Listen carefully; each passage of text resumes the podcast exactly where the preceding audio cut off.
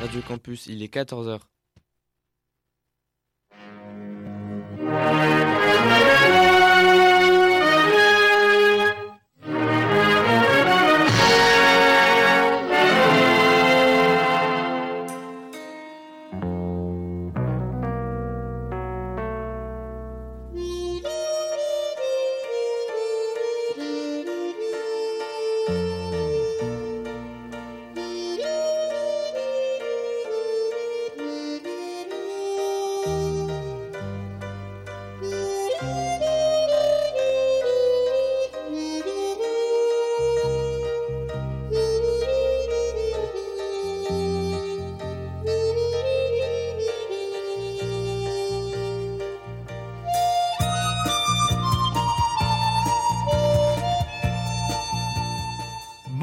Chers auditeurs, bienvenue sur les ondes de Radio Campus Lille 106,6 pour cette 27e édition de Cinéma Mété Comté. Je suis Christophe Colpart, l'émission sera présentée par Christophe Dordain, le conducteur a été réalisé par Jérémy Joly avec mon aide, et aujourd'hui nous allons traiter de la carrière de monsieur Jean Gabin.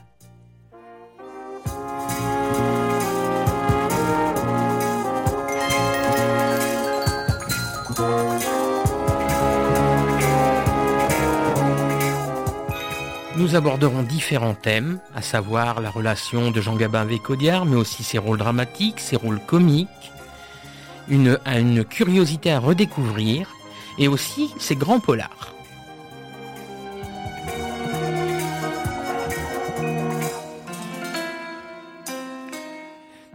En guise d'introduction, nous allons commencer avec Requiem pour un con de Monsieur Serge Gainsbourg, tiré de la bande originale du Pacha, qui sera suivi d'un petit dialogue. Je vous laisse avec ce titre et je vous dis à tout à l'heure.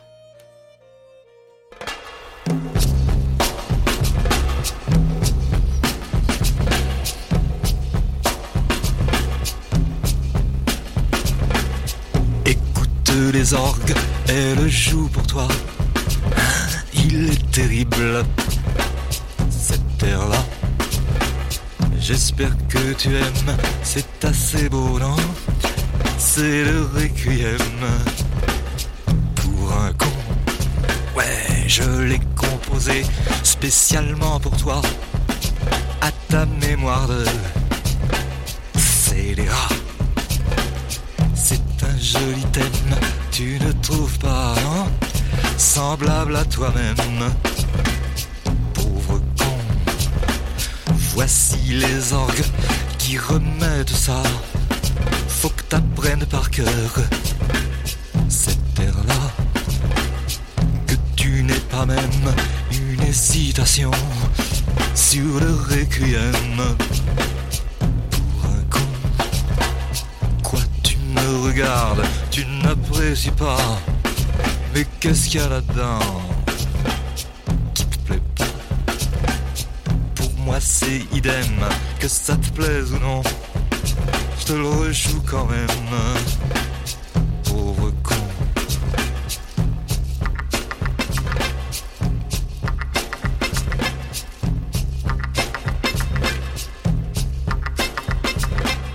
Écoute les orgues, elles jouent pour toi. Il est terrible, cette terre-là. J'espère que tu aimes, c'est assez beau, non? C'est le requiem pour un con. Ouais, je l'ai composé spécialement pour toi, à ta mémoire de scélérat. Sur ta figure blême, au mur des prisons j'inscrirai moi-même.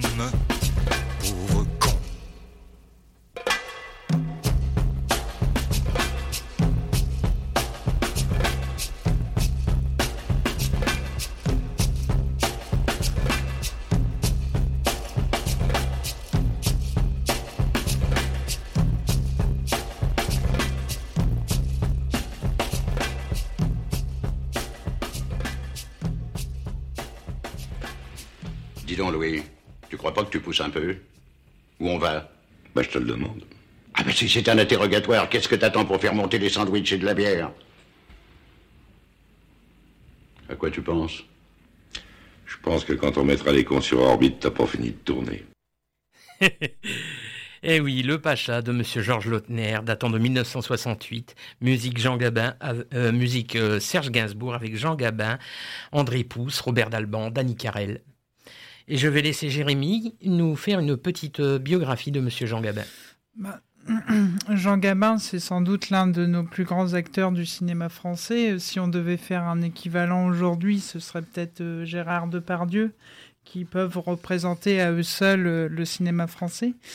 Et Jean Gabin, c'est quand même une carrière qui s'étend de 1930 jusqu'à sa mort en 1976, donc 45 ans de carrière, une centaine de films, et qui devient donc une vedette euh, du cinéma l'entre-deux-guerres, euh, et qui joue pour les plus grands cinéastes de, sa, euh, de son époque, comme Renoir, Duvivier ou Marcel Carnet.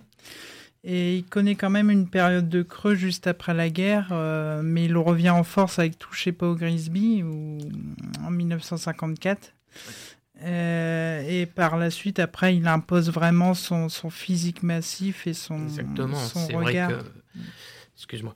C'est vrai que dans la première partie de sa carrière, c'est quand même quelqu'un qui fait, euh, vu qu'il est quand même assez beau, il est beau garçon hein, à cette époque-là, il est, il fait beaucoup du mélodramatique, euh, Pépé le Moco, qui est des orfèvres, euh, voilà, il fait beaucoup de, rôles mélodramatiques. Après, c'est vrai que tu as raison, c'est vrai qu'après la guerre, c'est plus, on est plus dans le polar, Razia sur la chenouf, touchez pas au Grisby, voilà, il y a, y, a, y a vraiment un changement. C'est euh, une chose qu'on observe lorsqu'on regarde vraiment dans le détail sa carrière, de, sa carrière. C'est moi, ce qui m'a toujours frappé, c'est de voir que lorsqu'il revient de la Seconde Guerre mondiale, il y a participé d'ailleurs euh, par la suite. Il a refusé d'en parler parce qu'il dit que c'est pendant la guerre que ses cheveux blancs il les a attrapés. On peut se dire que c'est peut-être pour de solides raisons. C'est ce que je veux dire. En tout cas, lui clairement a, choisi son camp euh, après un exil à Hollywood où il s'ennuyait de pied ferme eh bien, il a choisi de, rejoindre le camp de, la guerre et de la France libre. Et c'est vrai qu'au retour de la guerre, avec ses cheveux blancs, voilà, le, le, Pépé le Moco, euh, le, Gabin du Quai des Brumes, il a totalement disparu, ce qui fait qu'il a eu du mal à se rétablir. Et, tu le citais, Christophe, il a fallu raser sous la chenouf au début des années 50 pour que là, ça redémarre. Mais c'est un autre Gabin, plus empâté. Euh, voilà, il, a pris, il a pris en poids, il a pris, en, poids, il a pris en stature, il a stature pris, aussi. Voilà, il, est plus large d'épaule, il est, il est il fait moins, euh, il fait moins, on va dire, titi parisien. Il mhm. fait plus euh, homme euh, de taille, de poids, de bah, futur patriarche. Voilà, exactement. C'est un, des thèmes qu'on développera bah dans l'émission. Oui, exactement. Et c'est vrai que oui, il a fallu raser sur la chenouf, il a fallu toucher pas au Grisby voilà ce genre de film là pour euh, bah, aussi hein. Euh, tu euh, Jérémy citait Gérard Depardieu moi quand je vois le le Maigret de le conte avec Gérard Depardieu je je, je, tu vois vraiment que Depardieu s'est inspiré des, des, trois films que Gabin a fait en tant que Maigret, mais aussi de Raymond Souplex des cinq dernières minutes, et c'est une évidence totale. Tu ne peux pas dissocier les deux. Alors Jérémy, euh, dans le cadre du conducteur que tu as préparé pour cette émission, il y a un premier thème que tu souhaitais aborder, et forcément, pour Christophe et moi-même, c'était tellement une évidence, c'est la relation étroite entre Jean Gabin et Michel Audiard. Donc vous imaginez bien qu'il y aura musique et dialogue, hein, mais ça, vous en doutez un petit peu. Oui, ils ont quand même fait de nombreux films ensemble. Je pense que Jean Gabin est l'acteur qui a le plus cité les mots d'Audiard.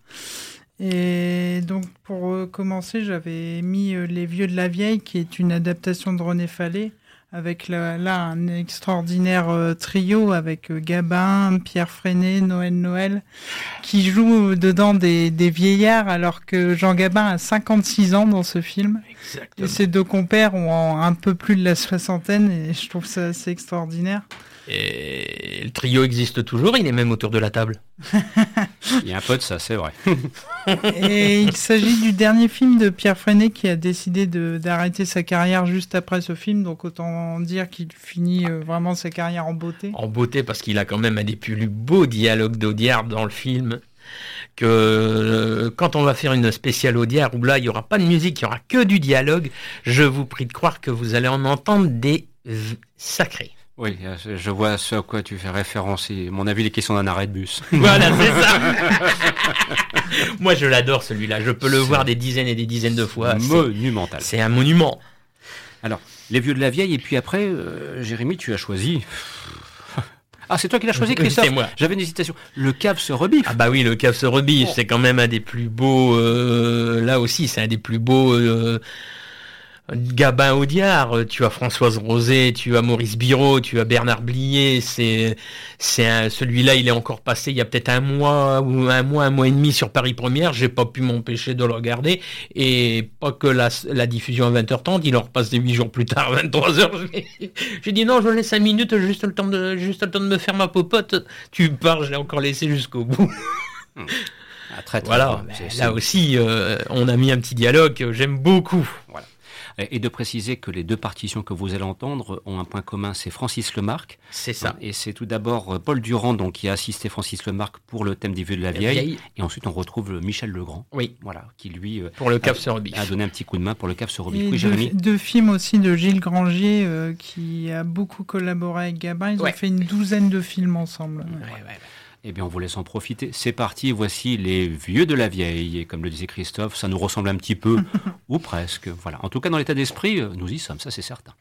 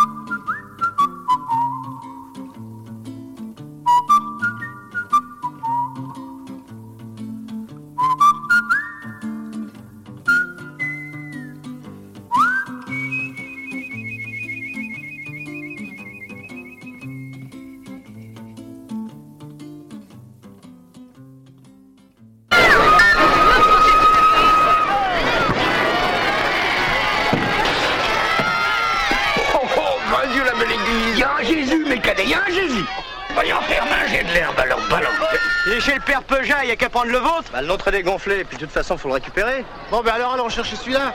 Ça fait déjà deux minutes de suspension de jeu. Eh bien, messieurs, qu'est-ce qui se passe? Qu'est-ce qu'il y a? Vous avez caché le ballon?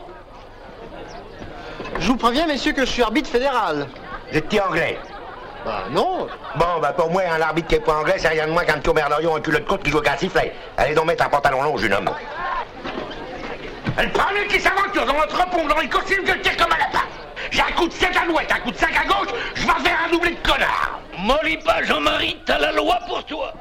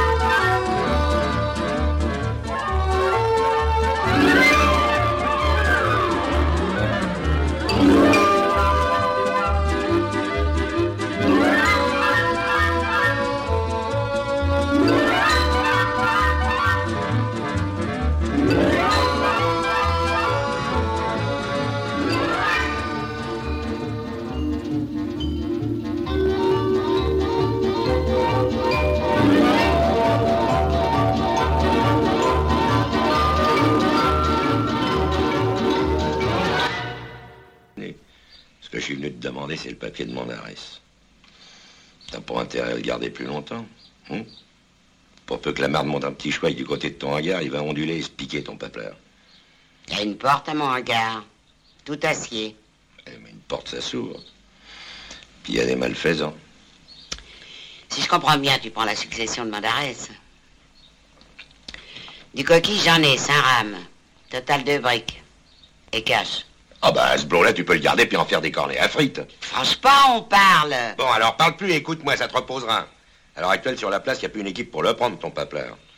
Alors moi, je t'en offre une brique. Et encore parce que c'est toi. Je disais bien que t'avais pas changé. Féroce comme avant. T'es bien pire. Bon, bah alors, puisque tu es d'accord, où je le fais prendre, ce papier? Toujours à Joinville? Je t'envoie un mec cette semaine. À quoi que je le reconnaîtrais? Un beau brun, avec des petites bacantes, grand, l'air con. Ça court les rues, les grands cons. Oui, mais celui-là, c'est un gabarit exceptionnel. Si la connerie se mesurait, il servirait de maître étalon. Il serait assez.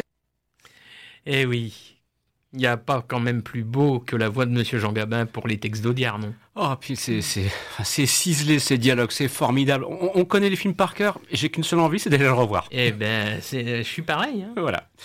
Alors du Gabin dramatique maintenant, mon bon Christophe? Voilà, c'est- oui, Changement de oui, registre. Oui, oui, changement de registre. On va passer à la, c'est vrai, au grand film dramatique euh, très cher à Jean Gabin avec Le Chat de Pierre Garagnier de Fer, avec euh, Simone Signoret et puis Annie Cordy, et puis Deux hommes dans la ville de José Giovanni, qui était quelqu'un que j'aimais beaucoup.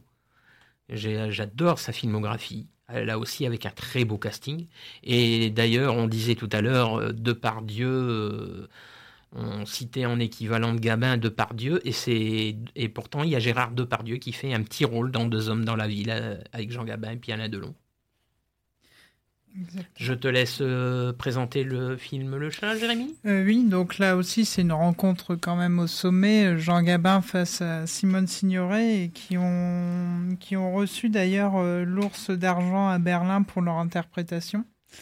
Et Gabin avait déclaré euh, qu'il considérait ce film comme son meilleur de l'après-guerre, et je, suis assez d'accord, je le trouve absolument magnifique, euh, qui montre un peu la, déconstruction des grands ensembles, euh, détruisant ainsi le monde dans lequel vit ce, couple qui se, déchire, qui se déteste, mais avec une, une fin absolument magnifique. Et la BO est signée Philippe Sard, euh, un Philippe Sard vraiment en très grande forme, euh, avec une- absolument magnifique. On sent vraiment toute la nostalgie, toute la mélancolie dans la musique. Moi, c'est un film que j'ai pas vu beaucoup. Je crois que j'ai, dû le voir trois ou quatre fois à peine.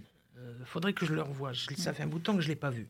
Par contre, moi, j'aime beaucoup Deux hommes dans la ville parce que, bon, José Giovanni, je l'ai dit, c'est quelqu'un qui a une filmographie pour moi exceptionnelle. Et puis là, un casting aussi euh, d'acteurs déjà confirmés, tels Michel Bouquet, Victor Lanoux, mais aussi des, des, des petits rôles. Bernard Giraudot, Gérard Depardieu, Mimsy Farmer. Euh, il, y a il, y a presque un passage de témoin à travers ces films. Oui, oui, voilà, exactement. une nouvelle génération qui va émerger. Oui, exactement. Euh, on y retrouve aussi dans les tout petits rôles Dominique Zardy, qui a souvent été euh, à faire de la figuration dans pas mal de gabins, quand tu regardes mm. bien. Et puis euh, là aussi, euh, musique euh, Philippe Sard. Exact. et un film qui tenait beaucoup, auquel tenait beaucoup Jean Gabin, parce que ça a été un des premiers films qui a été clairement contre la peine de mort, avec, je pense, au pull au vert rouge, mmh. Michel Drache. Euh, ça a été les premiers films à dénoncer la peine de mort. Mm.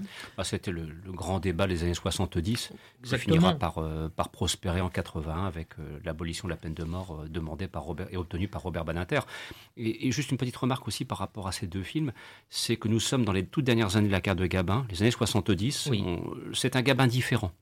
Totalement. entre Le Chat et Deux hommes dans la ville, D'ailleurs, aussi, on retrouve un petit peu ça dans l'année sainte. C'est un Gabin différent, qui est d'ailleurs, c'est presque ce, virage. Moi, j'ai souvenir que ça a presque été amorcé avec l'affaire Dominici et avec la Horse. Voilà, c'est le, Gabin, c'est 70. Euh, c'est la stature du patriarche qui est en train de se préparer. on en reparlera un petit peu plus tard, mais ces films-là le, confirment. la stature, la façon d'être, c'est plus vraiment basé sur le dialogue cette fois. C'est pas le dialogue à la Audiard, c'est un dialogue différent.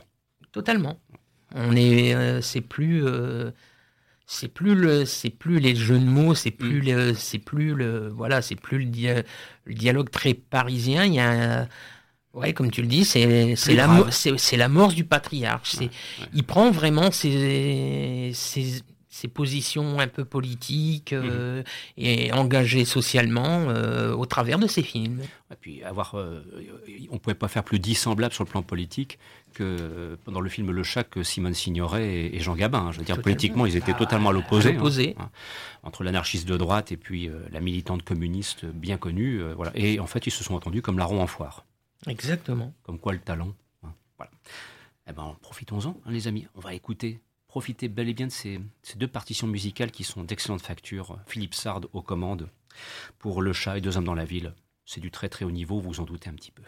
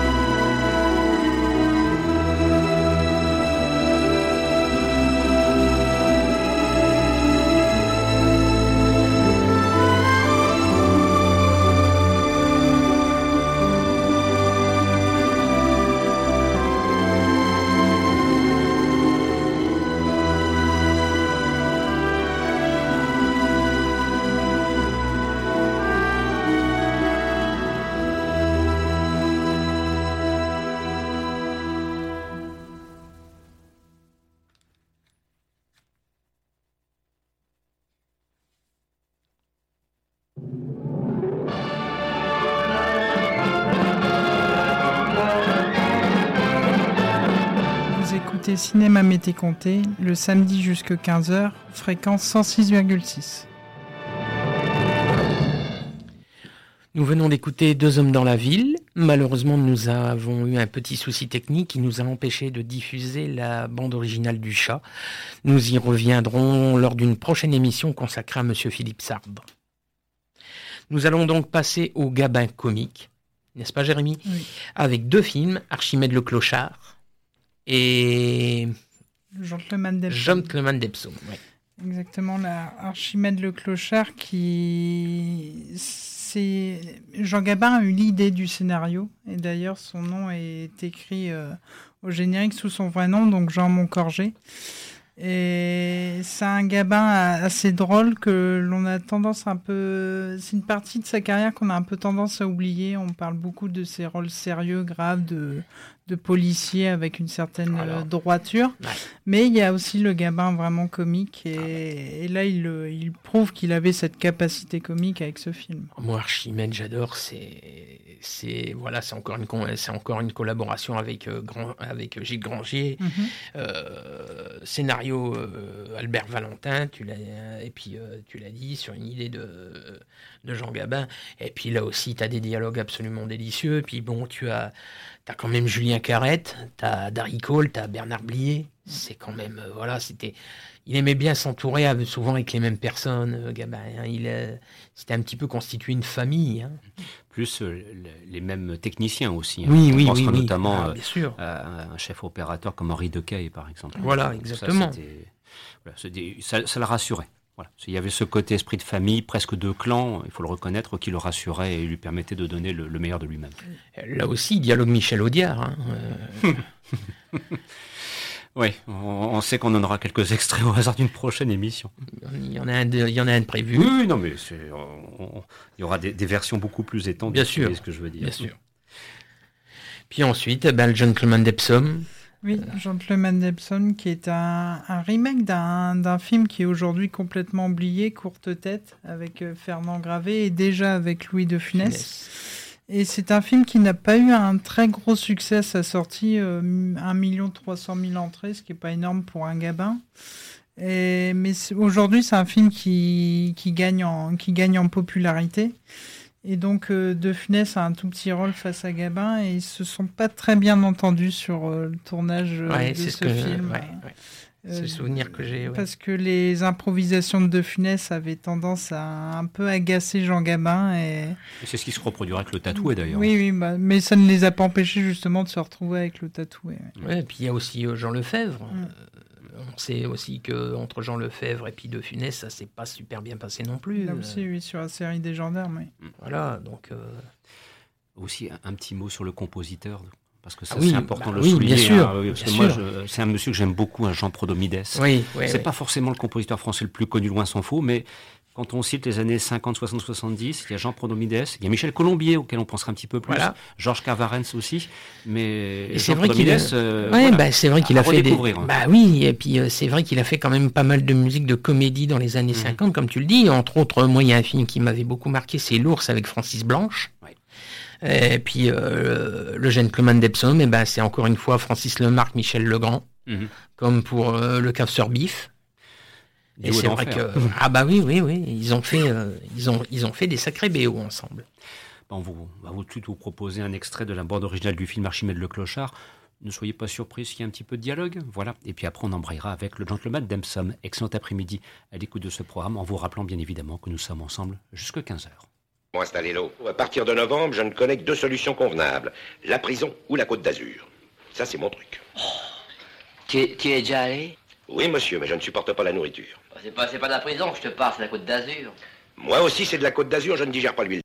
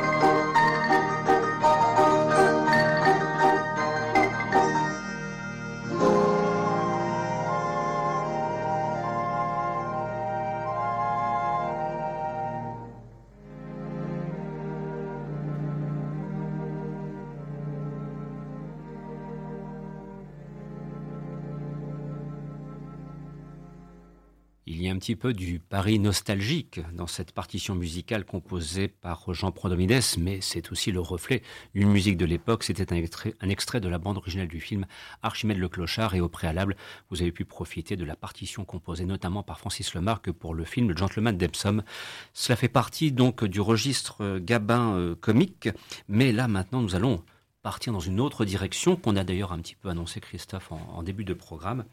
C'est cette fois le Patriarche. Alors là, attention, ce sont pas forcément les films les plus connus, mais entre l'affaire de Minici et La Horse, on a affaire du très solide cinéma français de la période début des années 70 dans ce qui est la dernière phase de la carrière de Jean Gabin. Donc là, vraiment, c'est quelque chose de, remarquable. Ah oui, totalement. Et puis, euh, Là, euh, comme tu l'as dit, avec euh, deux hommes dans la ville, tout ça, il a commencé à esquisser euh, sa définition du patriarche et c'est presque, voilà, quand il tourne ces deux films-là, c'est presque ce qu'il est devenu, quoi. Là aussi, l'affaire Dominici, bon, bah, fait réel qui a défié la chronique. Hein, avec un casting de points. Hein. Encore une fois, on retrouve comme dans Deux hommes dans la ville, Gérard Depardieu, Victor Lanoux, mais t'as aussi Paul Crochet. Puis euh, ça s'est pas super bien passé avec euh, avec Claude Bernard Robert, le réalisateur, et puis Jean Gabin. Jean Gabin a dû mettre un petit peu les choses au clair avec, parce que bon, Claude Bernard Robert était un réalisateur euh, assez particulier, assez atypique. Il a commencé sous un pseudonyme à faire des films pour adultes. Mhm. Hein, moi, je le connaissais sous le nom de Bertrand Barré. il a fait beaucoup de films avec Brigitte Lahaye. Donc euh, voilà, hein, euh, et c'est vrai que le film, euh, tu ressens presque les tensions mm. entre Claude Bernard Robert et Gabin dans le film. ça, comme c'est un cinéaste. Ça devient pesant. C'est un cinéaste qui ne fonctionnait pas comme Gilles Grangier. ah non, du tout. comme Henri Verneuil, comme Julien Duvivier. Fonctionnait pas à l'ancienne. Ah, c'est bah, une autre époque, une autre façon d'apprécier le cinéma ou de l'appréhender plus précisément. Et là, on se doute bien que les, il y, a quelques témoignages assez cinglants, je veux dire, de remarques. D'ailleurs, il y en a une, il faudrait la retrouver, qui m'a toujours fait hurler de rire, qu'il a balancé au metteur en scène. Pour se remettre d'une telle remarque sur un plateau de tournage, il fallait vraiment avoir les nerfs bien solides parce que c'était du gabin dans le texte. Euh, c'était pas signé Michel Audiard, mais ça aurait pu l'être en tout cas. C'est vous dire un petit peu qu'il l'a entre guillemets fracassé. Peut-être aussi parce que tout simplement il ne se comprenait pas. En plus de ça, sur, sur un film, euh, Jérémy, l'affaire Dominici, c'était un film qui tenait à cœur à Jean Gabin. Il s'est investi là-dedans, euh, corps et bien. Il, il s'est investi pour s'imprégner du personnage. Il a lu les notes de Jean Giono sur l'affaire, donc vraiment, il il s'est vraiment intéressé à l'affaire pour entrer dans le personnage. Oui. Ouais, totalement. Et puis euh, les deux films dont on qu'on a choisi pour parler de, de Gabin Patriarche ont tous les deux été euh, remakés, on, peut dire euh, presque, hein, puisque l'affaire Dominici connaîtra une télésuite de trois heures avec euh, Michel Blanc et puis Michel Serrault, qui d'ailleurs Michel Serrault était presque aussi bon que Gabin dans le, dans le rôle. et pour La Horse, il y a eu une version téléfilm avec Pierre Mondy, qui à l'époque de sa diffusion sur TF1, on a dit beaucoup de mal de cette version télévision, et moi, je l'ai revu il n'y a pas longtemps, c'est pas si malhonnête que ça. Intitulé hein. Joseph, oui. Ouais. Mm. Et à propos de la Horse, là aussi, euh, la figure du patriarche euh, lui convient bah. parfaitement parce qu'il est le chef de famille. Euh, dominateur euh, dans une propriété euh, paysanne. c'est un, un, grand fermier, c'est un grand propriétaire terrien qui n'hésite pas à jouer du fusil quand le besoin s'en fait sentir. Il y a presque une dimension western dans la Horse. Hein. Ah bien sûr, et puis c'est quand même un, c'est quand même un grand-père qui n'hésite pas à, à, à, dire à dire à son petit-fils, je vais te balancer aux flics. Mm. Bon, musique Serge Gainsbourg, Michel Colombier, hein, là aussi deuxième fois où tu retrouves Serge Gainsbourg à faire la musique d'un gabin, et puis avec un un casting, hein, Julien Guillaumard, Marc Porel. Euh, voilà, ah, ça fait partie des sommets. Christian Barbier. Sommet du, oui, Christian Barbier, excellent. Ça fait partie des sommets du cinéma français de l'époque. Ah bah bien sûr. Hein. Mm. Voilà. Donc ce sont les deux thèmes que l'on va entendre. Donc enchaîner tout d'abord l'affaire Dominici, puis euh, la partition musicale composée par Serge Gainsbourg pour le film La Horse. Et là où vous aurez deux, je pense, belles envies de cinéma si vous souhaitez euh, apprécier ce qu'était Jean Gabin dans sa dimension patriarche. Voilà, ce sont deux films en plus ça qui datent du début des 70. Donc nous sommes dans la dernière séquence de sa carrière qui s'achèvera euh, un petit peu plus tard, à partir de 75-76, notamment avec l'année sainte.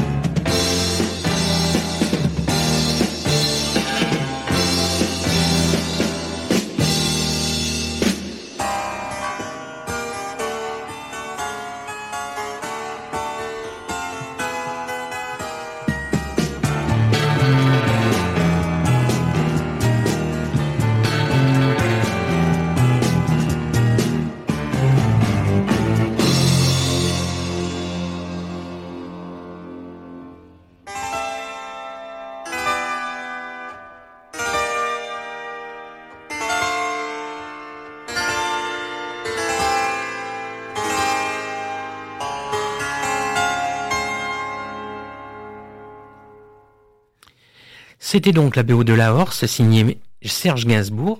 Et pour l'affaire Dominici, c'était Monsieur Alain Goraguer, qui est un compositeur assez oublié à mon goût. C'est dommage parce qu'il a fait de très très belles BO. Et maintenant, on va discuter avec Jérémy d'un d'un film de Jean Gabin qui serait euh, fortement à redécouvrir, mais qui malheureusement n'est absolument trouvable nulle part, car les droits sont bloqués aux États-Unis et d'ailleurs beaucoup d'éditeurs euh, Blu-ray DVD s'y sont un petit peu euh, cognés les, les dents. Hein. Ça a été euh, assez compliqué pour eux d'essayer de d'envisager une, une édition. Et d'ailleurs, à l'heure d'aujourd'hui, ça ne l'est toujours pas. Le film étant le drapeau noir sur la marmite de Monsieur Michel Audiard qui date de 1971, n'est-ce pas Jérémy? Oui, étrangement, c'est le seul film réalisé, non pas seulement dialogué par Michel Audiard avec euh, Jean Gabin. Et donc, euh, comme tu le disais très bien, c'est un film qui est aujourd'hui complètement oublié parce qu'il n'y a aucune édition en DVD. Vous pouvez quand même le voir sur YouTube, mais dans une copie VHS assez. Euh, oh, tu peux le dire, elle est immonde. Ah oui, elle vraiment est immonde. donc faut vraiment s'accrocher et aimer Gabin en dire pour. Euh, pour le voir. Et c'est un film qui, à sa sortie, a fait 750 000 entrées, donc ce qui, n'est vrai, ce qui est un échec. Et c'est un des rares échecs de la carrière de, Jean Gabin, donc ça a été vraiment boudé par le public. Et aujourd'hui, ça mériterait quand même euh, d'être découvert. Bon, bien sûr, c'est pas le film le plus réussi de sa carrière, mais ne serait-ce que pour euh, le casting. le, bah, le casting. Euh, le casting, euh, c'est vrai que, comme tu le dis, ça n'a pas fait un grand succès, mais ça, c'est un peu le problème de toutes les réalisations de Michel Audiard. On a toujours considéré Michel Audiard comme un très grand scénariste, un très grand dialoguiste, mais comme un piètre réalisateur. Je suis pas tout à fait du même avis. Et c'est vrai que le casting est quand même beau. Tu as Claude Pieplu, tu as Ginette Leclerc, tu as une musique qui est signée euh, Georges Brassens. Euh, dans, les, dans les rôles, as tu as Jean Carmé, tu as aussi Yvan Chiffre, cascadeur et aussi peut-être de se dire que le titre précis, le drapeau noir flotte sur la marmite, est aussi le reflet de prise de position personnelle de Jean Gabin. Hein. Si on se dit le drapeau noir, à quoi cela fait référence? Son côté anarchiste remonte à ce moment-là très clairement à la surface. C'est une adaptation d'un roman de René Fallet qui mm. s'appelait euh, Il était un petit navire. Et d'ailleurs, euh, petite précision, la casquette de marin de Jean Gabin, c'est sa propre casquette de marin. C'est sa, casquette personnelle qu'il a pendant tout le film.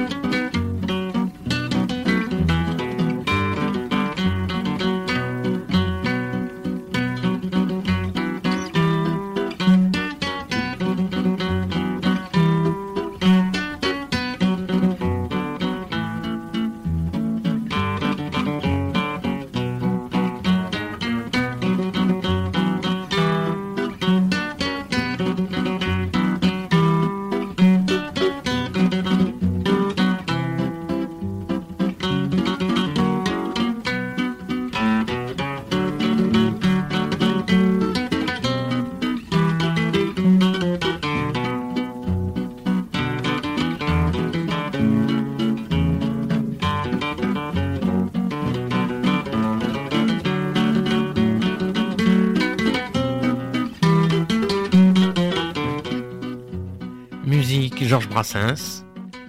Le drapeau noir flotte sur la marmite. Merci à Jérémy, merci à Christophe d'avoir euh, participé à cette très belle émission sur Jean Gabin. À 15h, des flips et des flops avec Roxane. Christophe, le thème de la semaine prochaine sera? À méditer, car il y a de grandes discussions pour savoir ce dont on souhaite vous parler et évoquer avec vous musicalement samedi prochain. Donc euh, patience, patience, rendez-vous sur Facebook, sur le site de la station Radio Campus Lille pour en savoir plus dans les tout prochains jours. Instagram et puis aussi TikTok. Et pour finir, nous allons retrouver Jean Gabin en tant que dans sa carrière de chanteur, car au début de sa carrière, il a été aussi chanteur. Il a fait beaucoup de chansons entre les deux guerres. Me chanson Maintenant je sais de 1974 par Jean-Loup Dabadi.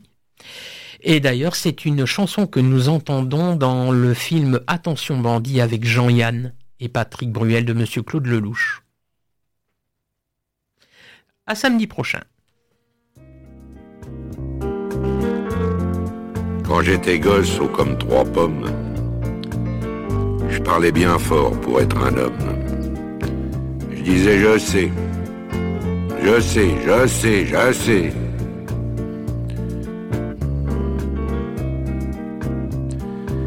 C'était le début, c'était le printemps. Mais quand j'ai eu mes 18 ans, j'ai dit je sais. Ça y est, cette fois je sais.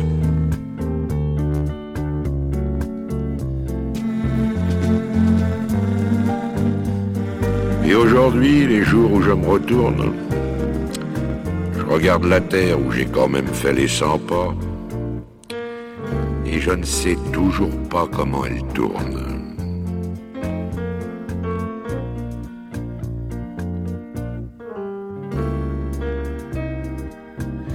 Vers 25 ans, je savais tout.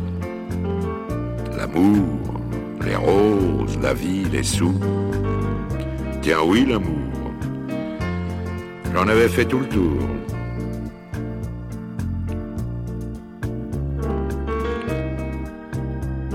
Mais heureusement, comme les copains, je n'avais pas mangé tout mon pain. Au milieu de ma vie, j'ai encore appris.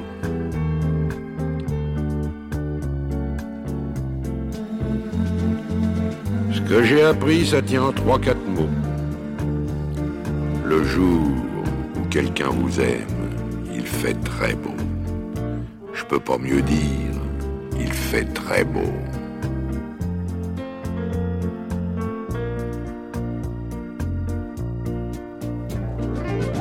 C'est encore ce qui m'étonne dans la vie.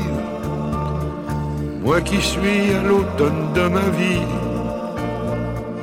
On oublie tant de soirs de tristesse, mais jamais un matin de tendresse.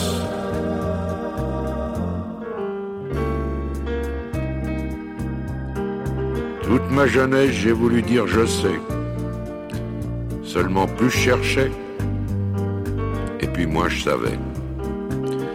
Il y a 60 coups qui ont sonné à l'horloge. Je suis encore à ma fenêtre. Je regarde et je m'interroge. Maintenant je sais. Je sais qu'on ne sait jamais. La vie, l'amour, l'argent, les amis et les roses. On ne sait jamais le bruit ni la couleur des choses. C'est tout ce que je sais. Mais ça, je le sais.